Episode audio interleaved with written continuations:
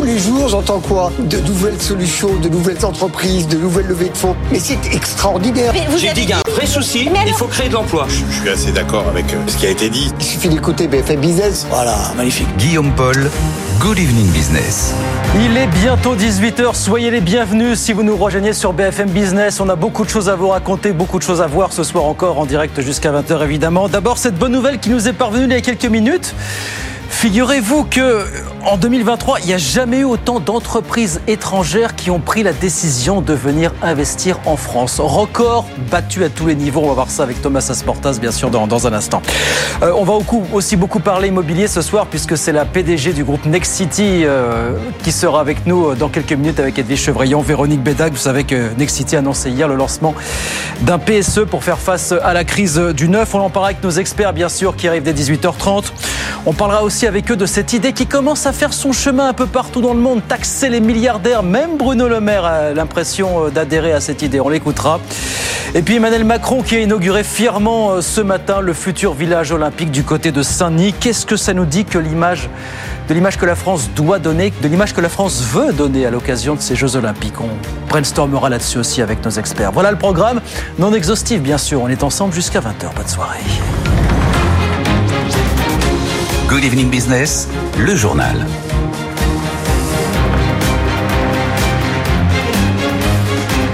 Faut être clair, quand on a des bonnes nouvelles, faut en profiter. Bonsoir Thomas. Bonsoir Guillaume. Bah oui, parce que le chiffre vient de tomber 2023, donc je le disais, record de décisions d'investissement en France de la part de sociétés étrangères. 1815 décisions pour être précis. Ça veut dire qu'on a battu le record 2022 là, Thomas. Voilà, l'année dernière, on en était, enfin il y a deux ans, pardon, en 2022, c'était 1725 projets. L'année dernière, on est passé à 1815, donc on a franchi une petite marche supplémentaire. Ça représente 35 décisions d'investissement étrangers en France par semaine. Et l'Elysée nous dit, enfin l'Elysée et Business France, puisque tout ça c'est d'après le baromètre Ouais. annuel de Business France, que ces investissements vont créer ou préserver 59 254, c'est très précis, emplois dans le pays dans les trois prochaines années. Alors ça évidemment le gouvernement s'en félicite. Dans un contexte économique inter- international qu'on connaît évidemment très difficile et qui pénalise avant tout l'Europe, qui est la grande perdante de la conjoncture, puisque les investissements directs étrangers en Europe, ils ont reculé l'an dernier de 23%. Ah oui. Donc évidemment, la France se félicite Oui. d'augmenter son attractivité et d'augmenter le nombre de projets d'investissement étrangers sur son sol, sachant que dans le même temps, en Europe, ça recule. Ouais. Et alors, grande question, quels sont les pays qui viennent investir chez nous alors? Alors, bah, l'Europe, justement, l'Europe, ça représente deux tiers des projets. L'Allemagne est le deuxième investisseur, avec 15% des investissements. La Belgique et l'Italie, à eux deux, ça fait aussi 15% des projets. Le Royaume-Uni est à la troisième place avec 10%. Mais le pays étranger qui investit le plus en France, ça reste les États-Unis. Plus de 300 investissements l'année dernière, malgré le baromètre publié hier par la Chambre franco-américaine de commerce, par l'AMCHAM et par Bain, dont on a beaucoup Oui. partu hier soir euh, ici justement dans, dans Good Evening, et qui montre que la perception euh, des maisons mères américaines sur la France se dégrade avec tous ces vieux démons français qui remontent à la surface, hein, coût du travail, la complexité administrative, le climat social. Et l'Élysée aujourd'hui a réagi à ça, en prend bonne note et euh, répond avec que tout un tas de, de réformes vont pas tarder à arriver, la simplification, l'attractivité de la place de Paris, ou encore euh, la réforme travail. Et alors, question subsidiaire, quand on vient investir en France, c'est pour faire quoi exactement Oui, bah, c'est une question importante. hein. Donc les quatre principaux secteurs, c'est dans l'ordre l'automobile, c'est un projet sur cinq quand même. Tiens. La santé, la mécanique et l'agroalimentaire. Ensuite, le gouvernement se félicite aussi que 30% des investissements aillent dans France 2030. Vous savez, les filières d'avenir Ouais. subventionnées par l'État, les semi-conducteurs, l'hydrogène, les batteries. Ça, ça montre que les investisseurs étrangers, ben, ils investissent justement dans l'avenir de la France. Et enfin, le dernier point, c'est que les investissements, c'est pour moitié des créations de sites et pour l'autre moitié des extensions de sites. Et ça aussi, c'est vu très favorablement par le, le gouvernement parce que ça montre qu'une fois qu'un groupe vient en France, ben, il reste Il reste. et il remet au pot. Voilà pour ces chiffres. Business France donc a publié ces chiffres Oui. il y a de ça quelques minutes. Effectivement, ces chiffres donc des, des décisions d'investissement de la part des sociétés étrangères en France. Record battu en 2023. Merci beaucoup Thomas. Thomas Asportas avec nous sur BFM Business. Je vous disais, ça va mal pour le promoteur Nexity. Le titre a perdu 20% ce soir à la Bourse de Paris après l'annonce des résultats hier soir. Et puis, entre autres, la suppression du dividende 2023 pour les actionnaires. Nexity qui a donc aussi annoncé le lancement d'un plan social en France. Sa PDG Véronique Bédac sera donc avec Edwige Chevrillon dans, dans quelques minutes sur BFM Business. Euh, ça va mal dans le neuf, mais dans l'ancien, on a des chiffres des notaires qui sont tombés ce matin, qui nous disent quoi? Qu'en moyenne, les prix sur 2023 ont baissé de 4%. En moyenne parce que dans les grandes agglomérations, ça a été parfois beaucoup plus. Marie Cœur de Roy. C'est en Ile-de-France que le retournement est sans doute le plus brutal aujourd'hui. Euh, selon euh, les notaires du Grand Paris, en Ile-de-France, on a perdu 47 000 ventes sur la seule année 2023 par rapport à 2022. C'est une baisse de 25% Dans le même temps, les prix se sont ajustés, moins 7% environ sur un an. Euh, même tendance à Paris et les projections des notaires montrent que les prix devraient continuer à baisser. Sans doute 9 400 euros du mètre carré à Paris au mois d'avril prochain. Représenterait une baisse de plus de 8% euh, sur un an. Plus symbolique encore dans la capitale, les écarts de prix en fonction des quartiers. Le quartier le moins cher de Paris, en l'occurrence La Chapelle dans le 18e arrondissement, flirte avec les 7000 euros du mètre carré. Le quartier le plus cher, Notre-Dame dans le 4e arrondissement, euh, frôle les 18 000 euros euh, du mètre carré. Cette tendance à cet ajustement très fort des marchés, elle se vaut aussi dans les autres grandes agglomérations. À Lyon, les prix ont baissé de près de 9 9,5% l'an dernier, nous disent les notaires. Même Marseille, qui résistait jusqu'à présent, est de nouveau en baisse, moins 3,5% euh, en 2023. A priori, la situation devrait rester incertaine en cette année 2024, même si les notaires relèvent à leur tour le comportement changeant euh, des banques qui sont beaucoup plus ouvertes aujourd'hui à la distribution de crédit. Voilà l'atterrissage qui se confirme donc dans l'ancien Marie Cœur de Roi avec nous euh, sur BFM Business. Il y a eu encore beaucoup de réactions aujourd'hui après les bénéfices annoncés hier soir par la SNCF sur 2023, 1,3 milliard d'euros. Un représentant de Sudrail qu'on entendra tout à l'heure d'ailleurs a notamment remis sur le tapis ce matin l'idée d'une grève si euh, on reprenait pas rapidement les négociations salariales avec la direction. La, SNCF qui l'a par ailleurs annoncé ce matin, elle va fermer pendant quelques jours. Alors en novembre, du 9 au 13, la ligne TGV Paris-Lyon. Quatre jours de travaux, mais pour faire un vrai bond technologique apparemment. Jean-Baptiste Huette. 1000 personnes mobilisées, 101 heures de fermeture. Selon SNCF Réseau, un tel chantier sur une ligne à grande vitesse est une première mondiale. Il s'agit de moderniser la signalisation ferroviaire et de passer à l'ERTMS, Système européen de gestion du trafic ferroviaire. Concrètement, cette modification va permettre de connaître la position exacte et la vitesse de tous les trains en temps réel et donc de réduire l'espacement entre les rames. De quoi augmenter la capacité sur la ligne Paris-Lyon de 13 trains par heure à 16, soit un gain de 25% sans nouvelles infrastructures. Une technologie qui se déploie progressivement en Europe depuis une vingtaine d'années. Il a fallu 5 ans de travaux pour construire 58 nouveaux postes d'aiguillage et un nouveau centre de commande à Lyon. Un saut technologique qui a un coût faramineux, 860 millions d'euros, principalement à la charge de SNCF Réseau. Un investissement qui permet d'abord de moderniser, d'entretenir le réseau ferré, de réaliser des gains de productivité, mais aussi de le préparer doucement à l'arrivée des futurs trains autonomes. Voilà la SNCF qui nous prévient donc, hein, cette ligne TGV Paris-Lyon qui sera fermée du 9 au 13 novembre prochain. C'est bien de prévenir maintenant, c'est quand même la première ligne fréquentée en Europe. 18h07, on va sur les marchés tout de suite retrouver Étienne Braque depuis Euronext à la Défense. Bonsoir Étienne, il s'est passé apparemment pas mal de choses aujourd'hui à la Bourse de Paris. Hein.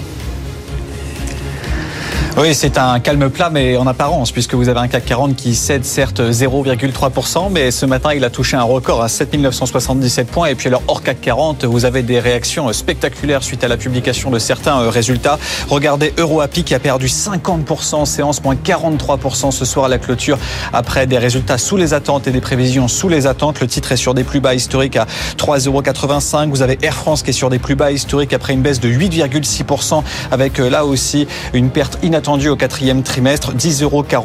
Nexity perd 20%. Là aussi, après avoir abandonné euh, le détachement d'un dividende, 10,61 euros. Et puis, à l'inverse, le secteur euh, des EHPAD, qui était en grande difficulté euh, depuis des mois, voire même des années, reprend un peu des couleurs. Clariane, l'ex-Corian, gagne 12% ce soir à la clôture à 1,99€ après avoir annoncé la vente de ses activités au Royaume-Uni. Le tout dans une tendance légèrement négative, alors que les chiffres d'inflation qui ont été publiés tout à l'heure aux États-Unis sont ressortis conformes aux attentes. 2,4% d'inflation au mois de janvier après 2,6% au mois de décembre. Donc ça va mieux. En France, idem avec une inflation qui est au plus bas depuis septembre 2021 à 3,1%. Mais tout ça, bien sûr, c'était anticipé par les marchés, des chiffres conformes aux attentes qui n'ont pas eu de grosse réaction, que ce soit sur les indices et sur l'obligataire. Et donc un indice parisien qui a touché un record aujourd'hui avant de s'établir à 7927 points ce soir à la clôture. On attend toujours les 8000, Etienne. Merci beaucoup depuis Euronext. On regarde rapidement ce qui se passe à Wall Street. À mi-séance, le Dow Jones, ça s'est calme aussi, moins 0,2%. 0,2%, 38 861 points.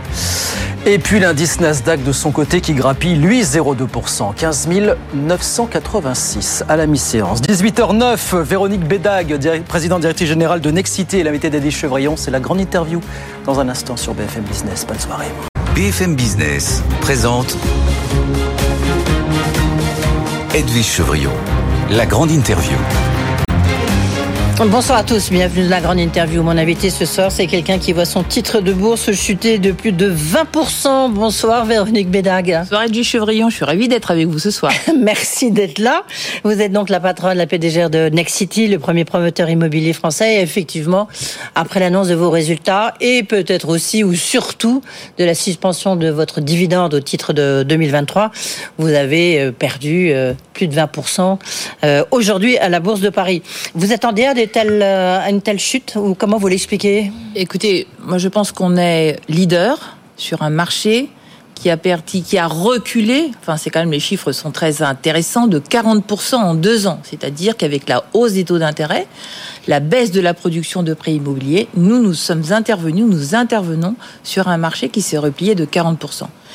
Et c'est au fond les conséquences de ce retrait que l'on voit aujourd'hui. La bonne nouvelle, c'est que je pense qu'on est vraiment au creux de la crise et qu'on commence à voir quelques lueurs, au fond, importantes. On ne sait pas quand est-ce que les choses vont se déclencher, mais à l'évidence, il va y avoir une baisse des taux d'intérêt. Sur le journal de BFM Business, on voyait que, au fond, l'inflation en France et aux États-Unis était meilleure que prévu. Donc, à un moment, les taux vont commencer à baisser. Les analystes pensent que de l'ordre de 1 point cette année, 1 point c'est 10% de pouvoir d'achat de mieux pour nos clients. C'est mhm. vraiment énorme. Et puis, euh, vous savez à quel point j'ai pu être critique dans le passé, mais mon sentiment, c'est que vraiment, le gouvernement a pris la mesure de la crise et de l'impact de cette crise, surtout sur l'emploi et sur les Français. Ce qui n'était pas le cas avant? Vous savez bien que non, ça n'est pas le, ça n'était pas le cas avant ou pas dans ces proportions. Euh, le Premier ministre a mis le logement euh, en priorité dans sa déclaration de politique générale. Ça n'était pas arrivé depuis sept ans. On va aller chercher avec, avec les, dents. Voilà. Non, mais ça, ça, ça, dit quand même quelque chose. Et puis on a un ministre du logement qui est vraiment, euh, je pense, aujourd'hui euh, complètement en phase avec euh, les diagnostics que l'on fait sur les besoins, sur les causes de la crise de la demande et sur la crise de l'offre. Véronique Bédac, on va rentrer effectivement un peu plus dans le détail quand même. Euh, juste par rapport à vos résultats, vous disiez, ben, notre marché, là, on est premier promoteur immobilier, donc vous prenez tout de plein fouet, évidemment. Bon, si je regarde votre résultat net, il a chuté de 82%. Donc là, vous avez doublé, si j'ose dire, la baisse du marché. Oui, mais le résultat net, c'est moins significatif que le résultat opérationnel qui, lui, a baissé d'un tiers. Et je vous rappelle que nous, nous, avons fait ce que nous avons dit en 2023. Nos résultats sont au rendez-vous. On avait dit qu'on se désendettait, on avait dit qu'on accélérait sur la régénération urbaine et sur l'exploitation. On a fait tout ça. Notre dette, qui était très regardée, était inférieure en cette fin d'année par rapport à l'année précédente. Oui, et puis vous avez annoncé un plan social, on, y reviendra là aussi. Euh, juste encore un, point, est-ce que le, pour vous, votre chiffre d'affaires, donc lui, il a baissé de 9, 9 10% à 4 milliards 27 à peu près. Est-ce que le est-ce que vous attendiez quand même, quand je vous disais vous attendiez à une telle chute, est-ce que c'est la suspension du dividende qui explique tout et pourquoi avoir fait, j'ai envie de dire, ce, choix-là? Parce que c'est un choix qu'on, là, tous les résultats sont en train de tomber. Je pense que vous êtes la seule aujourd'hui, enfin la seule euh, figure euh, mais, euh, cotée. Mais de nouveau, on est, nous, complètement en bas de la crise. Alors pourquoi est-ce qu'on a choisi de suspendre le dividende? Parce qu'on a d'abord un objectif de désendettement, très important dans le moment, et deuxièmement, on a, on a euh, décidé de lancer euh, dans les euh, prochaines semaines une consultation avec nos organisations syndicales sur un plan de sauvegarde de l'emploi. Et vous savez très bien que dans une entreprise, les bonnes pratiques consistent à faire partager à la fois par les salariés et par l'actionnariat. Ce c'est pas une bonne pratique qu'on retrouve dans, dans, beaucoup d'entreprises, hein, quand même. Au contraire, certains disent il faut plutôt augmenter les dividendes pour fidéliser notre actionnariat. Écoutez, le choix qu'on a fait, c'est de partager l'effort euh, et de nous désendetter. C'est un choix qui était dans le marché, on l'avait dit. Hein, on l'avait dit depuis, euh, depuis la fin de l'année que c'était le choix qu'on allait faire. Ça vous faire une économie de combien? À peu près 140 millions. Oui, donc euh, bah, évidemment, c'est quelque chose d'important. Est-ce que, le, est-ce que le, cette crise de l'immobilier, vous avez dit, c'est une crise de l'immobilier inédite oui. par son ampleur et par aussi toutes ses ramifications en fait. C'est puis c'est un choc d'offres et un choc de demande aussi. Qu'est-ce qui, qu'est-ce qui pour vous vous a le plus percuté C'est le- le- Au fond- les mises en chantier Au fond, c'est un, c'est un, c'est une tempête parfaite. Euh, ça touche euh, l'immobilier de bureau. Euh, Il y a une suroffre de bureaux compte tenu de ce qui s'est passé, des changements d'habitude. Et puis, il y a une, au fond, un retrait très important des prêts immobiliers. Donc, c'est une, une crise qui est à la fois logement et, et bureau. Euh, Les grands anciens disent qu'ils n'ont jamais vu ça. C'est une crise de, de l'offre, puisqu'on a malgré tout toujours des problèmes pour obtenir des permis et pour densifier les villes, alors même que, euh, vous le savez, euh, il y a une politique euh, de protection au fond des, des, des, des milieux et donc de moins d'artificialisation. Et puis on a ce problème effectivement de demande qui est très important. Donc en fait on a tout. La, hum, vous dites on est au creux de la crise. Pourquoi vous avez cette, cette dose d'optimisme? Vous me direz aujourd'hui, ça vous fait du bien, Véronique Bédag. Non, je, là pour le coup, je pense que je n'ai jamais été pessimiste ou optimiste. Vous pouvez me rendre euh, cela que j'ai au fond dit les choses comme elles étaient à chaque fois. Euh, là, ce que je vois, c'est que les taux d'intérêt vont baisser. Ce qu'on ne sait pas, c'est quand ça commence. Ouais. Et on a quand même euh, un consensus sur le fait que ça pourrait baisser de un point. Un point, c'est énorme. C'est Les Français ont perdu Oui. 25% de pouvoir d'achat en deux ans. Cette- si cette baisse euh, intervenait, euh, on récupérerait 10% de pouvoir d'achat, la moitié. Et puis n'oubliez pas qu'en 22, 23 et 24, les salaires ont augmenté et l'augmentation moyenne des salaires a permis aux Français de récupérer la moitié de ce pouvoir d'achat immobilier qu'ils ont perdu à cause de la hausse des taux. Donc on commence quand même à voir des choses plutôt positives. Est-ce que vous pensez que, bah, notamment les banquiers centraux, ils ont euh, mal anticipé l'impact de cette hausse des taux, notamment sur la production de crédit immobilier? Parce que la chute, elle est quand même, a été extrêmement forte. En 2023, elle, est était de 40%. De non 40%, et puis elle est, elle est générale en Europe. Euh, Je pense que le problème de la politique monétaire, c'est que c'est très très compliqué à monitorer. C'est-à-dire que les effets, d'abord le temps d'arriver sur l'économie et l'ampleur, ne sont pas mécaniques. Oui, quand vous dites qu'on est au creux de la, la crise, euh, je veux bien, mais en même temps, quand on regarde sur euh, 2024, donc pour vous, le creux de la crise, c'est aujourd'hui. Donc devant vous, vous avez encore toute l'année 2024.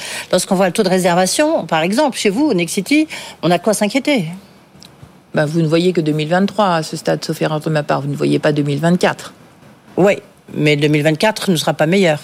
Ça, je, c'est une bonne question et je pense que euh, nous, à ce stade, on fait l'hypothèse que ce Enfin, sera c'est une logique, c'est pour ça que je vous pose cette comme question comme ça. 2023 parce qu'on est prudent. Mais dès qu'il y a un peu de baisse de taux d'intérêt, dès qu'il y a un mouvement un peu palpable du gouvernement, les choses peuvent reprendre. D'ailleurs, on sent un peu de reprise là sur la vente. Alors c'est pas, euh, mais on, on sent un, un frémissement. Et puis les Français ont juste besoin de se loger.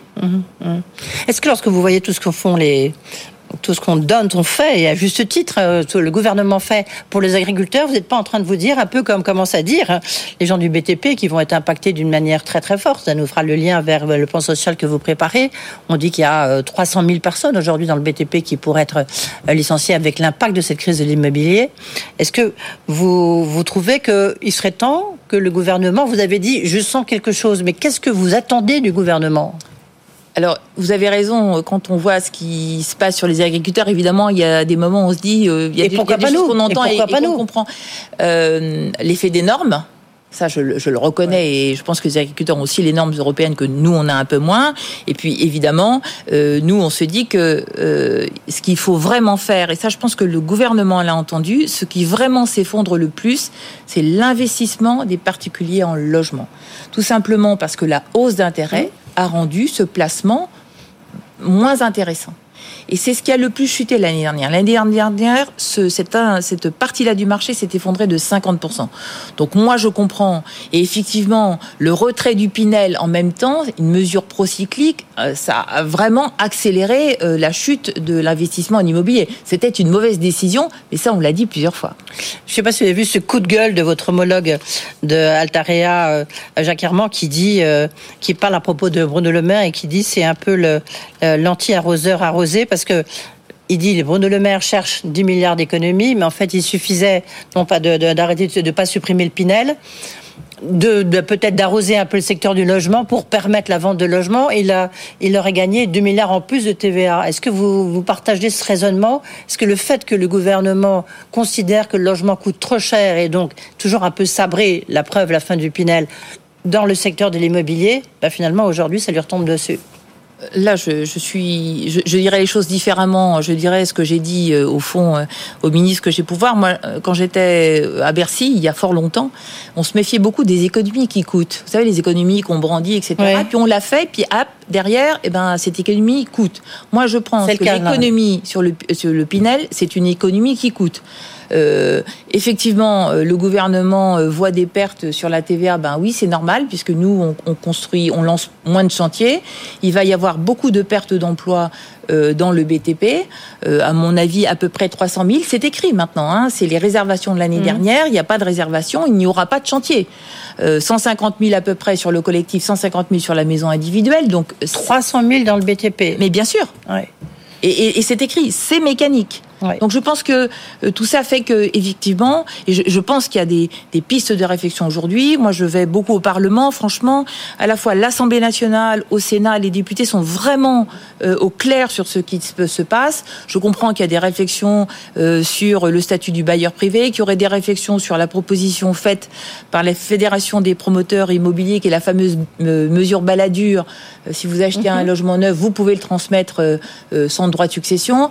Je, je pense que euh, des réflexions ont lieu en ce moment oui, mais vous, ce sujet-là. Vous, Véronique Béda, puisque vous dirigez encore une fois le premier promoteur immobilier, que vous avez été à Matignon, qu'on vous aurait proposé Matignon, je sais que vous détestez qu'on dise ça, mais voilà, quand même, ça, ça montre que vous avez une vision peut-être un peu plus générale. Est-ce que euh, ce serait quoi là Demain, vous êtes nommé ministre du Logement, vous êtes nommé à Matignon, c'est quoi vos trois mesures pour sortir de cette crise? Je pense qu'il faut vraiment euh, traiter euh, euh, le sujet de l'investissement locatif. Et comment. On remet à Pinel ou quoi? euh, La mesure qui convient au gouvernement. L'essentiel, c'est de ramener du rendement. Le, le problème de l'investissement locatif aujourd'hui, c'est des taux d'intérêt qui ont beaucoup augmenté, donc forcément. Et puis quand même, derrière, vous avez une fiscalité qui est quand même euh, très spécifique, on va dire. Vous avez de l'impôt sur le revenu, vous avez une taxe foncière qui augmente quand même de 7% par an en ce moment. Il n'y a aucun autre placement en dividende ou en obligation mmh, qui, résiste à ça. Et, et, et, si vous avez survécu aux deux premiers, euh, vous pouvez éventuellement tomber sur le coup de l'IFI.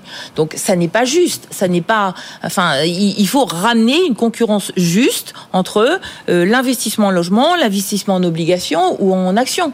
Pour l'instant, ça n'est pas le cas. Oui, mais c'est ça qui doit être fait tout de suite. Oui, mais une question euh, un peu de, de béotienne, et je m'en excuse.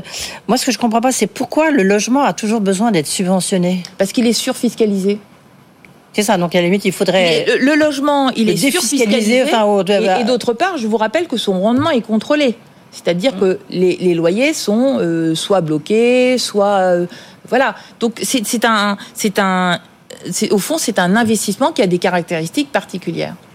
Il faudrait construire combien de logements neufs? Parce qu'en plus, Alors, si vous... ça oui. c'est une très bonne question oui. parce que euh, vous vous souvenez en ouverture du CNR, Conseil euh, national du Conseil national de, re, de refondation du, sur le de, logement, oui, sur, sur, le, logement, logement que vous présidiez euh, du reste absolument avec, le, avec, Christophe Robert de la Fondation L'Abbé Pierre. Le représentant du Trésor, la représentante du Trésor avait dit bon voilà, selon nos calculs, il faut 200 à 250 000 logements neufs par an. Mm. Voilà, on va y être, on va voir ce que ça donne à la rentrée 2026 là, il y a un progrès. Moi, je constate que les chiffres qui sortent aujourd'hui sont bien. Alors, il y a plein de sources. Il y a l'USH, évidemment. Il y a aussi euh, la Caisse des dépôts qui avait fait une étude il y a quelques mois. Il y a désormais, euh, il y a quelques jours, le Conseil national du logement, qui est un organisme présidé par un député de la majorité auprès du ministre de Logement, qui dit on a bientôt regardé, il faudrait maintenant 450 000 nouveaux logements, donc neufs mmh. ou rénovés par an. Donc, je pense qu'on est, on est quand même en train de se rendre compte qu'il y a un problème de logement dans ce pays. Il y a une chose que je ne comprends pas. Vous êtes euh, plutôt optimiste. On est au bas de la, au, au creux de la, la, crise. Hein, vous venez de nous le dire.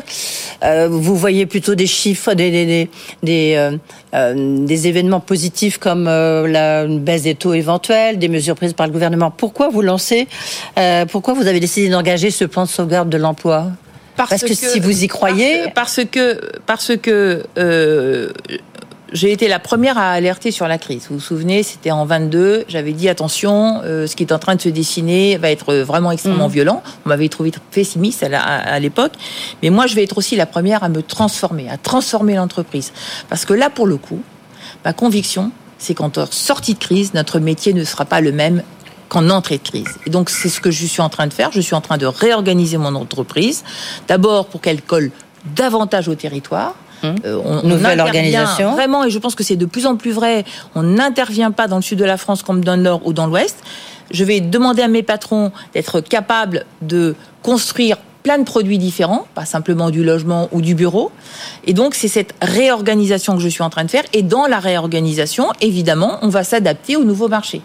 Le marché a perdu quand même à peu près nous, 40% depuis deux ans. Nous, on n'est qu'à 30%. Il faut évidemment que je redécide mon entreprise, on ne va pas regagner 40% de, de, marché en six mois. Oui, mais alors vous avez, euh, à ce jour, vous avez 8200 salariés. Parmi eux, il y a 3100 euh, salariés qui devraient sortir du groupe au mois d'avril, puisque vous avez vendu votre filiale d'administrateur de biens. Donc là, on n'est plus qu'à 5000, hein, 5100. Vous dites, euh, j'ai eu 30%. Il n'y a pas que de la promotion à l'intérieur, oui. Oui, donc quoi, il faut réduire les effectifs de 30%, c'est à peu près ça? Non, c'est pas. Heureusement, ça n'est pas. D'abord, ces chiffres-là comportent encore des services, et puis ça n'est pas si mécanique que ça. Vous savez qu'un plan de sauvegarde de l'emploi, c'est vraiment quelque chose d'extrêmement exigeant. On vous demande de décrire tous vos organigrammes et tous vos modes de fonctionnement. c'est ce qu'on est en train de faire.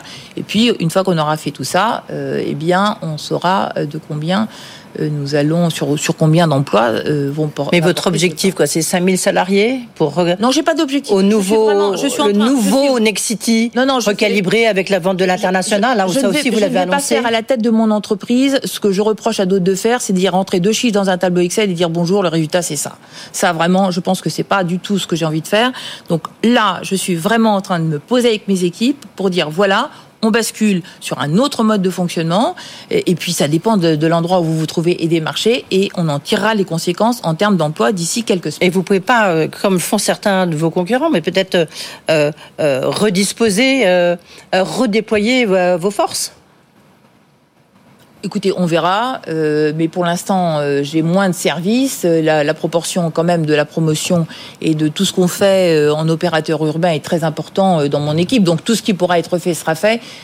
Si c'était un plan qu'il fallait qualifier, ça serait un plan massif, ça serait un non. plan. Non, non, c'est un plan d'ajustement au marché et un plan qui va traduire, vous le verrez quand on le sortira, la transformation de Nexity.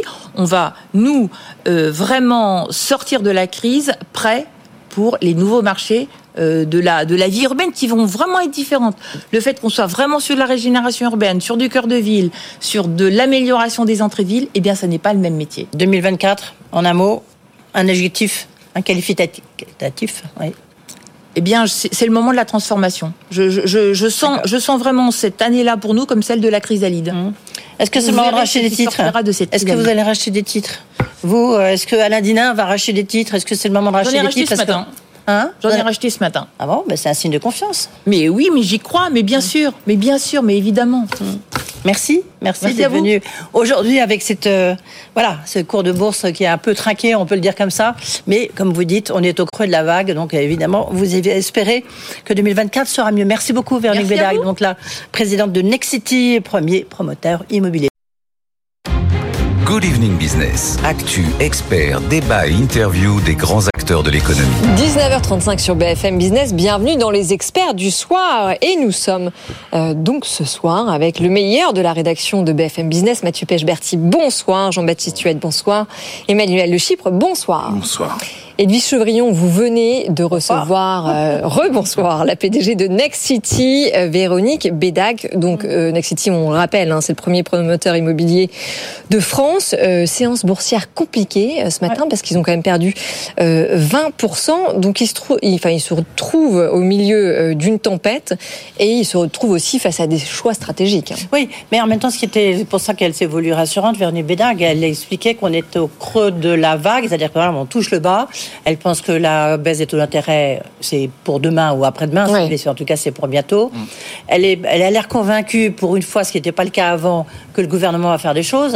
Donc, il faut quand même rappeler qu'on lui a proposé le poste de Premier ministre, donc, et qu'elle a été à Matignon. Elle a été la directeur euh, adjoint du cabinet de Manuel Valls. Donc, euh, elle, a une vision quand même un peu globale et elle pense qu'il y aura des mesures qui vont être prises. Euh, il faut se rappeler que dans le discours de politique générale, effectivement, elle le rappelait, Gabriel Adal a dit qu'il fallait aller chercher avec les dents euh, les logements, choc d'offres, choc de demande. Je vois qu'Emmanuel Le Chypre est un peu... Oui, mais il l'a fait, il l'a dit. Après, elle y croit, et surtout, c'est qu'elle voit que ça commence à frémir dans ses chiffres à elle. C'est ça qui est important. Cela dit, cela dit, euh, bah, il y a quand même un plan social, et qu'elle pense que la crise sociale va être importante.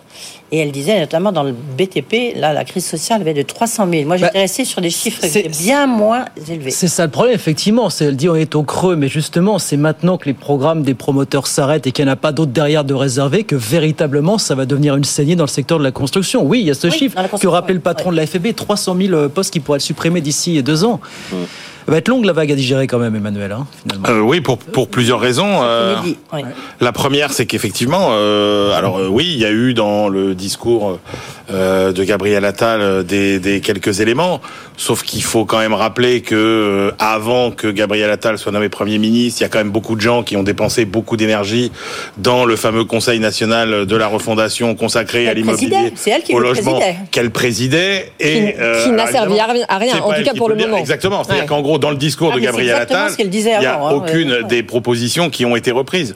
Donc moi je veux bien que Gabriel Attal, il, miraculeusement, euh, il découvre parce que c'est quand même le champion du Yaka Faucon pour le moment. On va faire ci, on va faire ça, jamais on sait Ah, comment. dur, il y en a des dizaines, non, il y en a des diz- il y en a des dizaines qui ont promis les mêmes choses avant lui et on n'y est jamais. Bon, en même temps, et- il vient d'arriver, Emmanuel Oui, Euh, mais encore une fois, ce qui est toujours intéressant, c'est qu'est-ce qui, dans ses propos ou dans son comportement, nous laisse penser que cette fois-ci, ce sera différent? Et la réponse, c'est rien. Voilà. Donc, a priori, je suis plutôt inquiet si elle compte uniquement là-dessus pour s'en Ah non, sortir. non, non, elle compte je suis beaucoup plus confiant quand elle dit que elle, sur ses indicateurs, on a tout un tas de, peut-être, de, de voyants qui sont en train de passer, qui étaient au rouge, qui repassent voilà. peut-être à, l'orange.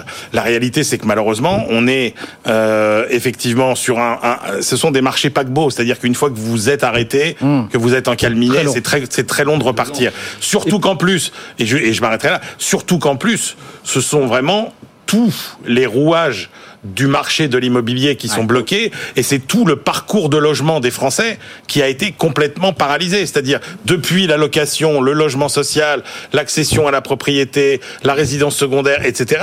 Ce sont tous les pans entiers du marché qui sont aujourd'hui euh, Oui, mais bloqués. justement, c'est ce que vous dit euh, Véronique Bénac, c'est que non seulement elle a confiance euh, en la parole et en, en la politique Mais de Gabriel Attal, mais aussi du nouveau ministre euh, du logement. Et c'est quand même la, la première fois qu'on Ouais, euh, entend mais- ça. mais- Et de la Banque Centrale Européenne voilà, aussi, ce qui est peut-être je- pas très non plus, euh, enfin Bah, voilà, si, spéculer sur une possible baisse des taux. Bah, oui, la mais- baisse des taux, je pense, enfin, en tous les cas, ce qu'elle dit, ça, je pense qu'on est tout le monde d'accord et autour de cette table pour dire, Oui. il n'y aura pas de hausse des taux. Non. Mais Edwige, on Voilà, n'est mais- pas dans une crise où le problème, c'est la, la, c'est, c'est- c'est la demande. C'est-à-dire- Il y a tout, il y a l'offre et Alors, la demande. Là, oui, Bah mais si, regarde oui, la baisse de production, oui, la baisse de si, production si- des crédits si les taux baissent, vous aurez peut-être effectivement. Et, et là, il y a des signes encourageants. Effectivement, on voit que du côté des banques, tout ce qui est, par exemple, euh, l'apport, etc., les conditions se détendent Oui. euh, quand même un peu. Ça, euh, effectivement. Elles ont été beaucoup mais, trop ah, resserrées. mais voilà. Elles Après, est-ce qu'en face, est-ce qu'en face, on a des logements euh, à- Franchement, si vous en êtes à vous remettre à une baisse des taux d'un point cette année pour résoudre une partie des problèmes, c'est que vous êtes quand même un petit peu désœuvré, quand même, faut le dire. hein. Oui, moi je pense que quand même du côté de la demande, ce qu'elle sur l'analyse de la de la crise, euh, pour rebondir sur ce que disait Emmanuel, c'est vrai que elle est inédite parce que elle est dans dans la demande et dans l'offre. Elle est inédite par son intensité. Elle est inédite pour les raisons pour lesquelles il y a, il y a cette crise et que c'est un peu historique en tous les cas Oui. pour tous les gens, C'est- pour tous les une polycrise. du- tous les Mathieu. Mathieu. professionnels. profondément de durée, pas 10 ans. Avec un micro, ça irait peut-être mieux. Voilà, ça y est. C'est bon. C'est bon. Ça y est. Non, mais je disais que la, crise de l'immobilier va, va durer, ça va pas s'arrêter. Si la BCE commence Ah bah à baisser ses taux en fin d'année, ça va pas. Enfin, il y a, comme le dit Emmanuel, un temps de latence extrêmement 2025, important. Et alors 2026 pour relancer mieux. les projets de construction, Mm. c'est énorme. Et alors quant aux aides à la construction, enfin. Cœur de Roche, mais- on parle tous les jours chez nous. C'est, on sait bien qu'il n'y aura pas le, le- le début de la queue d'une cerise. Euh, Le gouvernement est en train de tailler dans tous les budgets Plus de possibles. Pinel, plus de Pinel. Et Emmanuel Macron n'a jamais Oui. fait du logement et de la construction une de ses priorités depuis Mais alors, 2017. ouais, c'est- c'est c'est le coup de gueule du reste très intéressant. Je ne sais pas si vous l'avez vu de euh, Jacques Herman, qui est le directeur général d'Aterea, qui Oui. est un autre grand promoteur immobilier, et qui dit mais c'est complètement débile parce que effectivement à Bercy, chez Macron, on pense que le logement ça coûte cher. Donc il faut euh, euh, d'où la fin du Pinel, d'où les, les économies Ouais. faites sur le dos du logement. Non, mais encore Emmanuel Le Chypre. Encore sur la une fois- TVA. Qui rapporte quand même beaucoup Encore- d'argent pour conclure. Emmanuel. Encore une fois, on l'a on l'a souvent dit ici, c'est-à-dire que euh, le vrai ministre de l'économie, encore une fois, ou c'est Excel, Excel, oui, ça- et que c'est non mais ça, parce ça, c'est que la grande formule, mais c'est euh, parce que c'est parce qu'on voit bien qu'on est dans l'approche exclusivement comptable et même pire que comptable, c'est-à-dire que euh, on ne voit même pas, euh, on ne prend même pas en compte la moindre dynamique, c'est-à-dire la dynamique euh, des, parce que on dit euh, ça coûte plus de 30 milliards, mais ça en rapporte 90, les emplois, euh, ce qu'a- ce qu'apporte aujourd'hui, au- ce qu'apporterait aux Français la- l'amélioration des conditions de logement, le pouvoir d'achat que ça redonnerait aux Français, etc. Et ça, on ne, on, on ne le voit pas. Et effectivement, c'est une crise unique, à la fois par, euh, on l'a dit parce que tous les rouages sont bloqués, parce qu'elle est multicause. Et ça, c'est extrêmement nouveau. Si vous prenez la crise de 93, Elle par est exemple, c'est oui, c'est ça. C'est c'est une crise de la spéculation et notamment dans l'immobilier de bureau. Si vous prenez 2007, c'est une crise essentiellement du crédit. Là, vous avez la crise du crédit. Vous avez tout- Ouais, toutes les conjoncturelle problématiques et structurelle. liées euh, euh, aux, aux- aux contraintes environnementales, Mm. etc. Vous avez les problématiques de la de la construction. Donc, on est sur une crise immobilière comme on en a jamais connu depuis euh, la deuxième guerre mondiale. Allez, il faut qu'on accélère. Voilà pour cette crise immobilière. On en reparlera. hein, c'est pas nouveau et on en reparlera bien sûr. Juste déjà jusqu'à chances. 20h, nous, sur euh, BFM Business. Absolument. 18h41, voici l'heure du point Athos, mesdames et messieurs. Quasiment comme tous les Le point quotidien, ouais. Restez avec nous, s'il Voilà. vous plaît. Mathieu Pechberti est donc descendu pour ce faire. Alors Mathieu nous disait hier soir, euh, avec des infos euh, maison, les siennes, que euh, David Kretinsky n'était plus... Daniel. euh, Daniel Kretinsky, qu'est-ce que j'ai dit Oui, oui parce qu'il y a un David dans le lot. Oui. David Layani, Daniel c'est Kretinsky, voilà. Daniel Kretinsky ne, ne discutait Dédé. plus avec euh, Athos pour la reprise des infos infogérance. Et ce soir, vous nous dites, Mathieu, qu'il y a un match qui se prépare entre... Oui, on les voit derrière nous ce soir à la télévision. Voilà. Daniel Kretinsky et David Layani, sauf qu'apparemment, cette voix, Daniel, euh, David- Daniel Kretinsky, je vais y arriver, il va avec de plus grosses ambitions. C'est ça l'idée euh, Oui, non, mais ce qui est évident, c'est que euh, Daniel Kretinsky, qui est sur ce dossier Atos depuis euh, un an maintenant, le fait d'avoir rompu ses négociations effectivement hier pour acheter une partie des activités d'Atos, il ne rentre pas chez lui à Prague comme ça. On est en train d'entrer dans une autre phase d'Atos, qui est une phase maintenant. alors on n'est pas formellement dans une procédure judiciaire parce que c'est un mandat ad hoc, mais enfin on va pas rentrer dans les détails où Atos va être entre guillemets co-géré par euh, euh, la mandataire ad hoc qui est euh, Hélène Bourboulou. Et, et donc la fin de ces négociations ouvre la voie à cette nouvelle étape où la société va négocier des nouvelles échéances bancaires par définition avec ses créanciers et qui dit nouvelles échéances bancaires dit il faut remettre de l'argent dans la boîte. Mais alors juste question, parce que avant de, de donner la parole euh, à Edwige, on est bien d'accord que c'est Daniel Kretinsky qui a les poches les plus pleines, qu'il se retrouve face à un plus Indéniable. petit que lui, qui est en effet David Layani, mais euh, qui est néanmoins aux premières loges, puisqu'il est le premier actionnaire d'Atos au- aujourd'hui à hauteur de 11% du capital. Donc il est quand même plutôt bien Alors, placé, euh, Effectivement, David Layani. David Layani, donc le fondateur de OnePoint, c'est le premier actionnaire d'Atos euh, depuis quelques semaines. Là, il a 11%. Il vient d'entrer au conseil d'administration. euh, Enfin, ça a été annoncé euh, aujourd'hui, mais on le savait déjà depuis quelques semaines. Il a signé euh, de multiples accords commerciaux industriels pour essayer un peu de verrouiller sa position. Enfin, il est partout. De toute façon, il est complètement obsédé par Atos depuis maintenant plus de deux Et ans. il a ce projet fou, One Atos. Oui, alors ça, c'est- une, appellation marketing dont il a le secret, mais voilà. Donc il veut l'idée, lui, comme il n'a pas d'argent, il a sa Ouais. boîte. Donc le- son idée, c'est d'apporter sa société qui s'appelle OnePoint, qui vaut combien, je sais pas. Lui dit un milliard. Je pense que c'est quand même moins, mais enfin bon, d'apporter sa société euh, Atos et la fusionner à sa société OnePoint, pardon, À Atos. à Atos pour la fusionner et se servir de ça pour faire levier et prendre Mm. le contrôle d'Atos. Bon, quand on s'est dit comme ça, c'est voilà, c'est formidable, c'est des beaux plans de banquier d'affaires, c'est mais ça marche pas totalement comme ça, donc ça va être un peu plus compliqué. Donc lui, il fait figure effectivement d'industriel. euh, du secteur, euh, il est présent au capital, il est présent au conseil d'administration, donc il sera de toute façon incontournable. Petit Sauf acteur a qui avance ses pions, donc. Sauf qu'il n'a pas d'argent. Et Ouais. il se présente comme ça parce qu'évidemment. Il Enfin, il n'a présente- pas d'argent, il en a présente- moins. Il présente. Non, il- bah, non, il n'a pas vraiment. Voilà. Et il présente son adversaire évidemment comme euh, l'investisseur financier euh, non. Bah, le grand méchant loup, évidemment. Edwige Chevrillon. Non, juste un, un point, juste un, un point peut-être d'abord. Il faut qu'on trouve une solution de place euh, très rapidement parce Oui. que la cybersécurité des Jeux Olympiques, euh, il y a le nucléaire. Enfin, à chaque fois, on en, on en parle tous les soirs dans ce point, euh, point Atos euh, quotidien. Euh, mais donc là, il y a, ça commence à monter. Il faut trouver une solution de place rapidement. Ouais. Euh, premier point. Euh, Daniel Kretinsky, c'est sûr que c'est lui qui a les, les, les po- les poches les plus remplies. Même si, euh, de leur côté, on dit qu'il est peut-être en, en embuscade, mais qu'en tous les cas, pour l'instant, il faut qu'on vienne le chercher. C'est pas lui qui va qui ira chercher, Euh, parce qu'il a été quand même un peu échaudé par le- l'accord qui a été signé. À David Layani, d'accord, il a 11%, mais c'est beaucoup endetté, il a acheté cher.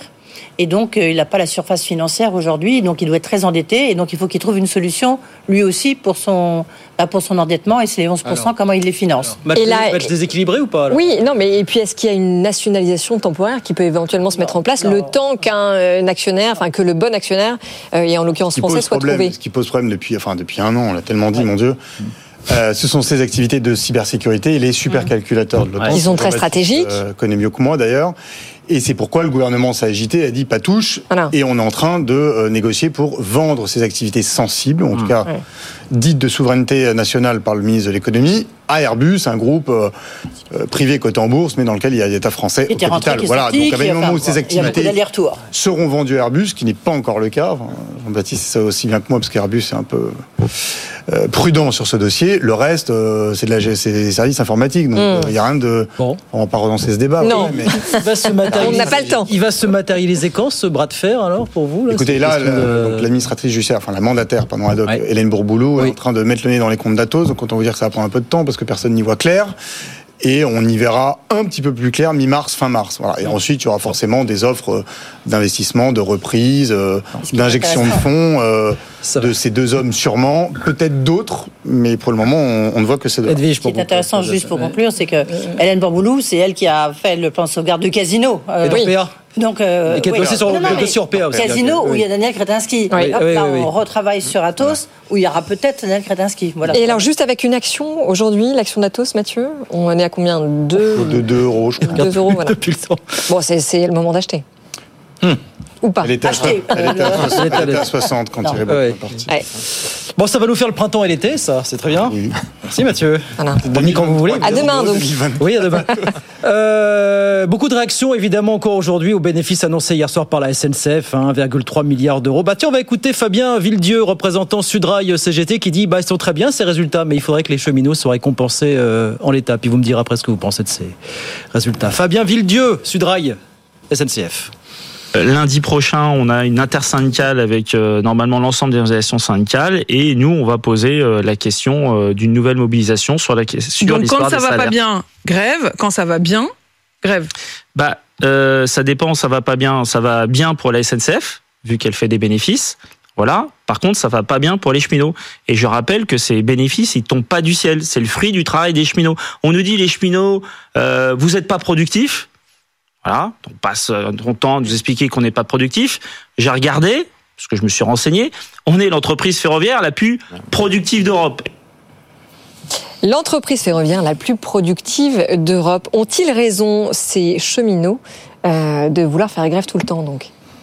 Mathieu Pechberti ou Emmanuel Le Chypre, qui se lance Allez.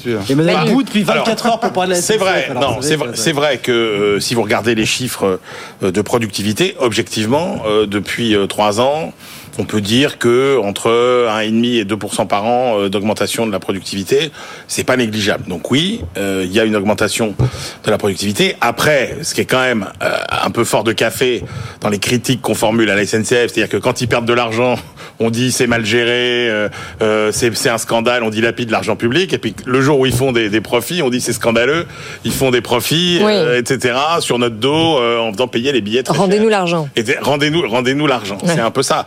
Donc c'est surtout. euh, il y, a- il y a deux choses qu'on oublie toujours un peu parce qu'on est toujours focus. Enfin, au moins le grand public est toujours focus. En gros, euh, la SNCF, c'est euh, euh, les TGV, euh, les trains de banlieue et puis euh, euh, les, et puis les TER et les trains et les trains régionaux. Mais la réalité, c'est que la SNCF, c'est beaucoup plus que ça. C'est Oui. euh, Keolis. euh, donc euh, la SNCF, elle est quand même présente dans C'est vrai. 170 pays. Oui, alors avec des métiers Euh, annexes qu'on connaît moins, mais qui sont pour autant très rentables. Mais bien sûr. Et on se demande pourquoi elle est présente dans 170 pays. Elle ferait mieux d'être concentrée sur la France. Bah oui, mais c'est parce que c'est moins compliqué. Et c'était le deuxième point que j'allais évoquer. C'est-à-dire qu'en gros, euh, il y a ça, il y a Geodis qui est quand même un très grand de, de la logistique aujourd'hui. Et puis, il y a quand même euh, cette pauvre SNCF, entre guillemets, qui est victime d'un actionnaire qui est complètement euh, schizophrène. Pauvre. C'est-à-dire qu'il y a des exigences totalement contradictoires, c'est-à-dire qu'il veut de la rentabilité, euh, qui veut faire des investissements massifs, mais que c'est la SNCF qui les paye. Et ça, c'est vrai que c'est quand même la seule à devoir financer ces infrastructures, ce qu'on n'a jamais demandé Ouais. au transport routier. Enfin, ni- non, mais pardon, mais l'État a quand même repris à sa charge les 35 milliards d'euros de Oui, y au a terme rien- de la réforme a- ferroviaire. encore une fois, il n'y a rien d'anormal là-dedans, dans la mesure où la SNCF est encore une fois la seule entreprise à laquelle on a demandé de financer ces infrastructures, ce qui n'est pas le cas dans les autres euh, secteurs. Mm. Euh, et puis encore une fois, euh, l'aménagement du territoire, être obligé de desservir des lignes qui sont pas rentables et en même temps être en concurrence. Oui, mais ça, c'est le choix des, des régions. non, c'est pas non, c'est pas le choix des régions, c'est le choix c'est le choix de l'État qui veut encore une fois euh, euh, une entreprise rentable et qui veut pas euh, et qui veut la paix sociale. Donc c'est c'est voilà, il faut qu'elle se débrouille de tout ça. Et moi je trouve que depuis trois ans, euh, on est rentré dans une nouvelle période où après avoir un peu délaissé le ferroviaire et le, et le capital humain de la SNCF pendant les années où on a tout misé sur le commercial. Euh, Alors là, avec Farandou, on, euh, on a- revient dessus quand même. oui, on a on a une SNCF qui revient Voilà. aux fondamentaux du chemin de fer et qui réinvestit un peu sur le sur le capital humain Et qui donne la priorité au dialogue social. devient un peu plus une entreprise euh, comme les autres. Et qui a commandé des, des rames, plus d'une centaine de rames, voilà, là- pour répondre là, à une demande qui est Alors, avec du incroyable. retard, hein, C'est ça, c'est sur ça, qui- les frustre, c'est que la demande a été quand- telle.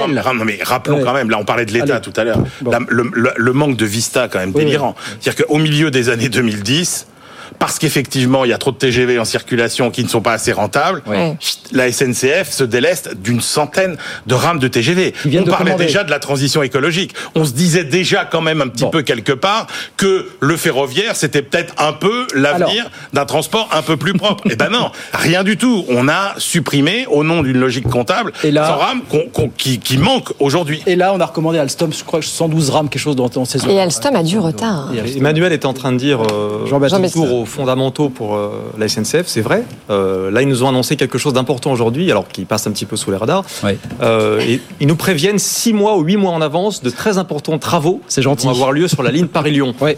euh, au mois de novembre prochain. Du 9 au 13. hein. Du 9 au 13. C'est pendant un week-end, non? Il me semble qu'il y a un. Ça Oui. enjambe le Ah, week-end. Week-end du 11 novembre. euh, Oui, c'est- de oui, mémoire, oui, vous, non, vous j'ai- allez avoir 1000 personnes, 1000 personnes, 1000 Ouais. personnes qui vont simultanément travailler sur cette ligne Lyon-Paris. C'est une première mondiale.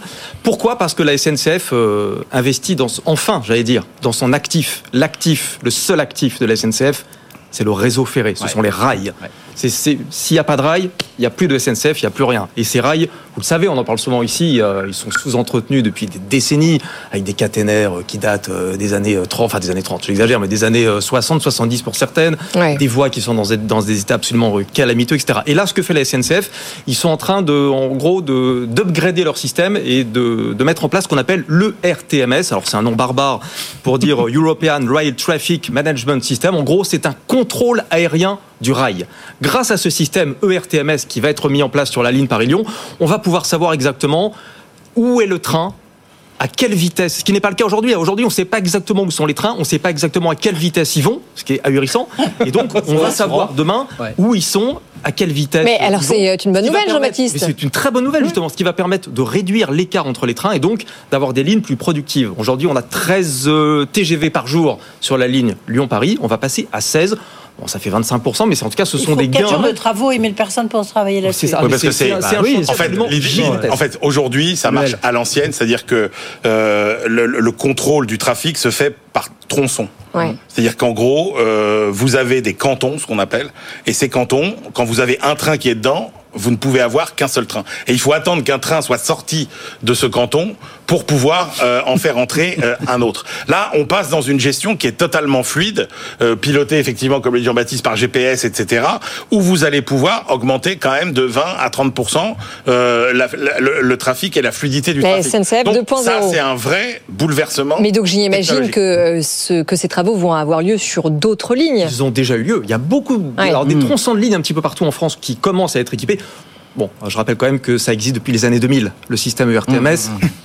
Ça devait être prêt, nous avait dit la Commission européenne pour 2035. Oui, bah, Raté, ce sera plutôt pour 2050, pour unifier Ah oui. l'Europe en ERTMS. Un léger retard. fortune, non, mais ça coûte une fortune. Là, pour ces travaux-là, il y a eu 53 postes d'aiguillage qui ont été construits. Il y a eu un centre de contrôle à Lyon. Ça coûte des fortunes. 860 millions d'euros, Ah, ces travaux sur la ligne Paris-Lyon. 860 millions d'euros. Vous, vous allez les chercher. D'où les augmentations de salaire un peu compliquées. Voilà, non, non, voilà, c'est- en tout cas, c'est En tout c'est cas, un, c'est- c'est un signal très positif parce que Ah, le- ouais. le- la SNCF Et entretient son réseau, enfin en tout cas euh, cherche à le c'est- faire euh, et c'est très- Et et aimable de nous prévenir, qu'on Quinze- rappelle qu'on on parle quand même de la, on 17%, parle, on quand même de la ligne la plus 17% fréquentée en Europe. Oui, hein. sur les, augmentations de salaire. ans, oui. 21% pour les plus bas salaires.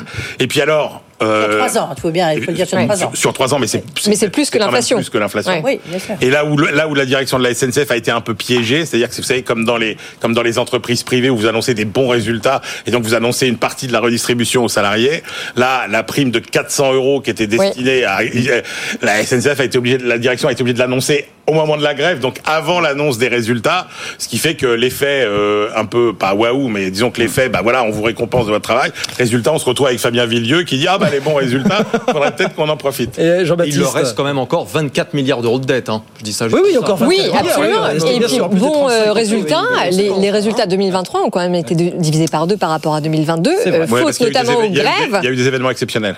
Oui, oui, oui, absolument. Mais grèves enfin, il faut dire aussi qu'en 2023, Les les, grèves. les- les grèves ont Alors, coûté il y a- 350 il y a eu millions d'euros. Et, puis, en, qui oui, voilà, en 2022, il y avait eu de la vente de- de- d'actifs et ça avait rapporté. Non, non, juste euh, question de partage de la valeur entre les actions, entre le bénéfice, enfin entre les actionnaires et, et les salariés. Je reviens un instant sur l'interview de Vér- Véronique Bédag, la patronne de Nexity, Oui. parce que pour justifier le fait qu'elle suspend le dividende, je ne crois pas qu'il y ait eu d'autres euh, annonces comme ça faites dans, dans les sociétés cotées. Euh, je sais pas, je, je ne crois pas en fait. Où elle dit, ben, dès lors qu'il y a un PSE, on suspend le dividende. Il Ouais. faut que les actionnaires, eh ben, ils se mettent à la diète, un peu comme on met à la diète, évidemment, les, les salariés. Bah oui, les actionnaires mis à contribution. Intéressante. Euh, Oui, 30 absolument. secondes, une belle image. Bon, comme vous voulez vous montrer l'image, on en reparlera tout à l'heure. Emmanuel Macron qui a donc inauguré le village olympique ce matin à Saint-Denis. C'est un gros bazar quand même. hein. C'est le village qui va euh, accueillir les 14 000 euh, athlètes. Ça s'étend quand même sur 52 hectares entre Saint-Denis, l'île Saint-Denis, Saint-Ouen. 82 bâtiments, 3000 appartements, 7200 chambres. La France est une grande bâtisseuse, a dit Emmanuel Macron. Ça tombe pas très bien qu'il nous dise ça aujourd'hui alors qu'on parle des difficultés de logement, peut-être. Voilà. Et il va nager dans la Seine. Ah bon? Il va se Ah oui, il l'a promis. Seine. Il n'a Ouais. pas dit quand. Il, ah bah, il a promis. Ah, ouais, ouais. C'est bien abstenu de dire. Il a y en a promis qu'il allait nager dans la Seine. Il y en a sur- qui- il y en a- Alors en quelle année? Ah bah Oui, il y en a qui ont essayé. Oui, oui, avant les JO, bien sûr. Ah oui. Oui, bah, bien sûr. Comme dit l'autre, il y en a qui ont essayé. euh, on l'a pas vu. Ouais, qui l'ont jamais fait. Ils sont morts. c'est pas, c'est- pas, pas Mao Tse-tung qui avait traversé le, le, Yangtze. le, le Yangtze Yangtze. euh, à la nage Ouais. Ouais.